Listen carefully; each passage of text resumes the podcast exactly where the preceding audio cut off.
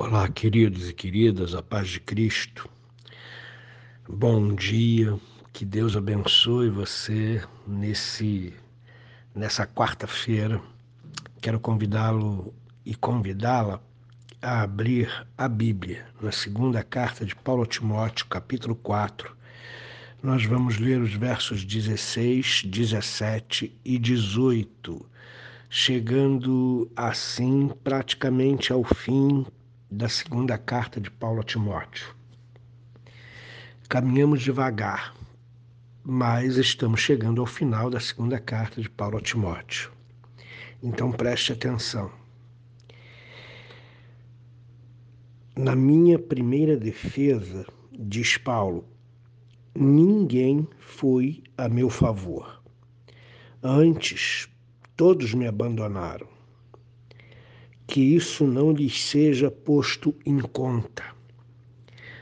Mas o Senhor me assistiu e me revestiu de forças para que, por meu intermédio, a pregação fosse plenamente cumprida e todos os gentios a ouvissem, e fui liberado, e fui libertado da boca do leão. O Senhor me livrará também de toda obra maligna e me levará a salvo ao seu reino celestial. A Ele, glória pelos séculos dos séculos. Amém. No versículo 16, Paulo fala da sua audiência preliminar na sua segunda prisão. Reparem, Paulo foi preso duas vezes. A primeira vez ele foi solto e passou mais de dois anos solto e pôde ainda pregar o Evangelho. Depois disso, ele volta a ser preso e é esta prisão da qual nós estamos falando, a segunda prisão. Essa segunda prisão foi definitiva, terminou com a decapitação de Paulo Paulo não foi solto, Paulo não foi absolvido, Paulo morreu depois dessa segunda prisão. E nesse primeiro julgamento, os sinais já estavam sendo postos, né? Porque ele diz que na primeira defesa dele, ninguém foi a favor dele, ele não teve testemunhas favoráveis a ele, todos o abandonaram. Isso já fazia parte do plano de Deus, porque o plano de Deus era recolher a vida do seu servo nessa segunda prisão. Deus é Senhor, queridos. Ele mantém a nossa vida aqui enquanto nós não terminamos a obra que temos de fazer. Quando a obra que temos de fazer, ela é completa e terminada, o Senhor recolhe os seus servos para a sua presença, para a glória celestial, como ele diz no verso 18. E Paulo termina esse versículo 16 perdoando. Que Deus não, lhe, não lhes ponha isto em conta.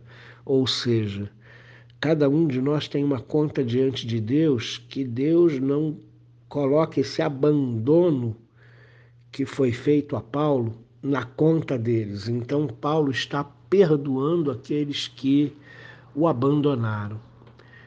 A situação de Paulo era muito ruim e era muito difícil ficar perto de Paulo, porque o martírio poderia sobrar também para quem, quem estivesse perto.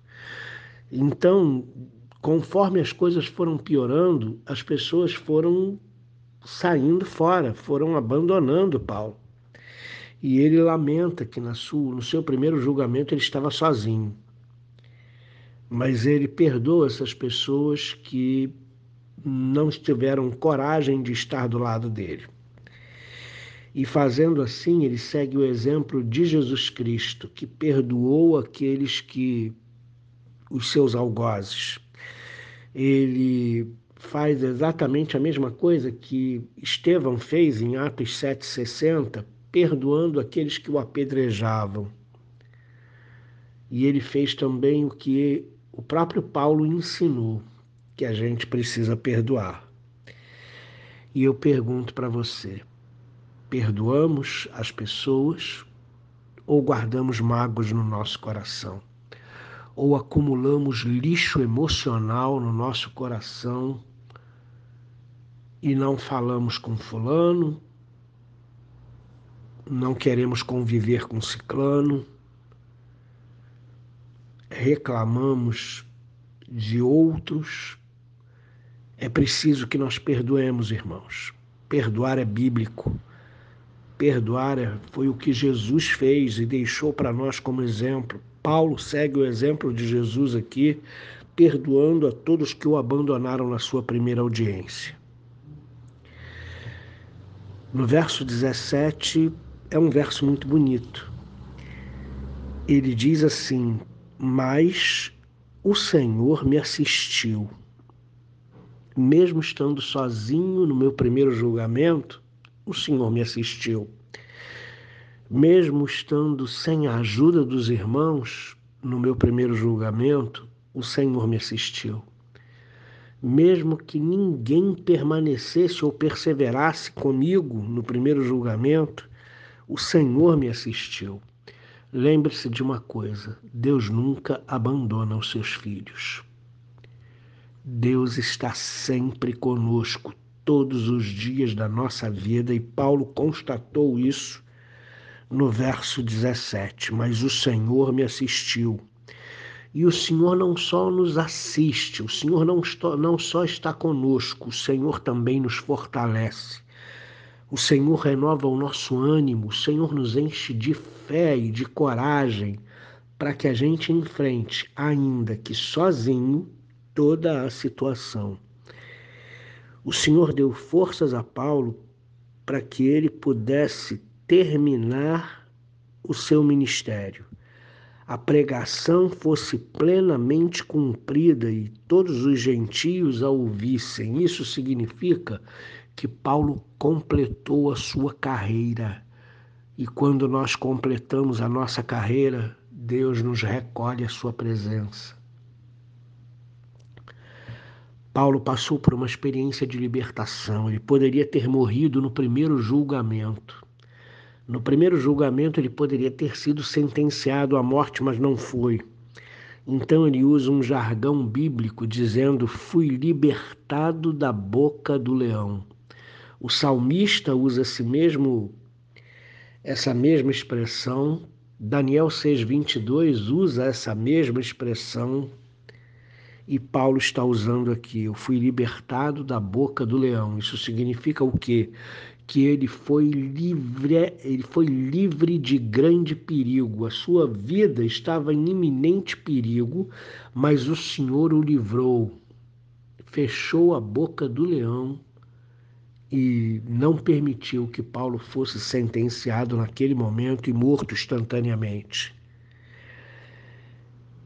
No verso 18, ele diz: O Senhor me livrará também de toda obra maligna e me levará a salvo para o seu reino celestial. No verso 18, Paulo mostra a perfeita consciência dele de que ele não sairia daquela prisão, mas que ele seria teria sua vida terrena ceifada. Mas à medida que a sua vida terrena fosse ceifada, ele seria levado pelo Senhor ao seu reino celestial ele tem certeza da sua salvação, ele tem certeza que Deus o recolherá para a sua presença e ele viverá num corpo glorificado, num céu perfeito, na perfeição por toda a eternidade. Isso é o que nos consola, queridos irmãos. Nós sabemos que a nossa vida todos os dias está nas mãos de Deus e que Deus tem um tempo determinado para cada um de nós.